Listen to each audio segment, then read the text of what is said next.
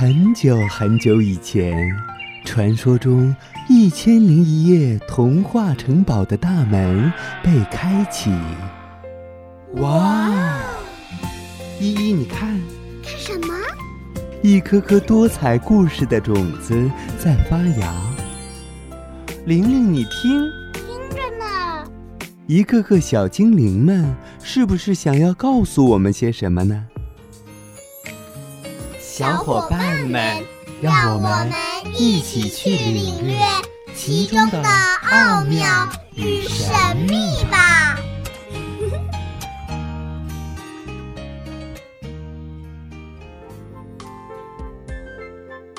大家好，我是本期的小主播红润。今天我给大家带来的故事是《彩虹糖》。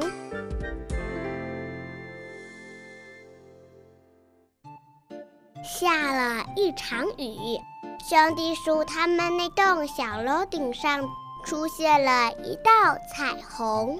鼠大大说：“这彩虹一会儿就没有了，快把它弄下来，可别浪费了。”鼠老二说：“弄下来以后要做什么呢？”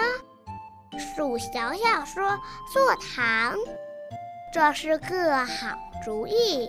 三只兄弟鼠都爬到了楼顶上，抓住彩虹的一头，把它往下一拉，拉到了一口大缸里。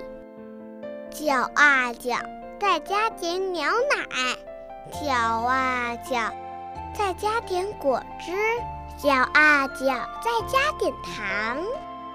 兄弟鼠又摘来了很多细树枝，插到缸里转一转，拉出来就是一根彩虹棒棒糖。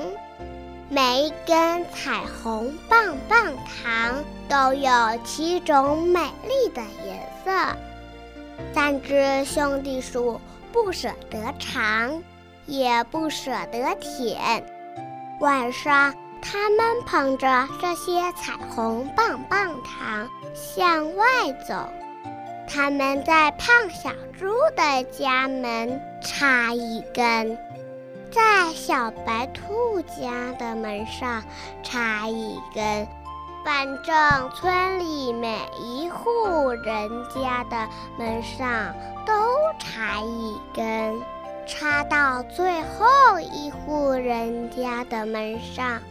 彩虹糖刚好插完，他回到家，看看自己家的门上没有彩虹糖。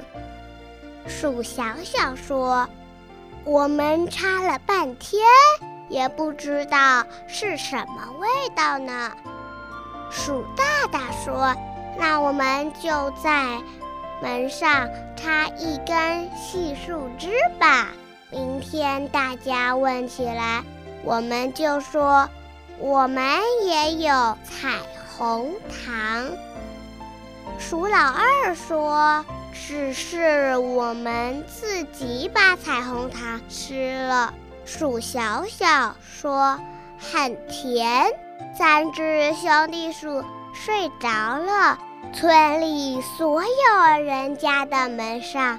都有一根彩虹糖，只有兄弟鼠家的门上是一根细树枝。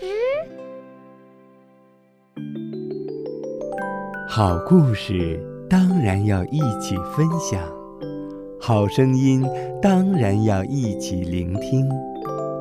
一千零一夜，夜夜都有好故事。更多精彩故事，尽在《一千零一夜》童话童装。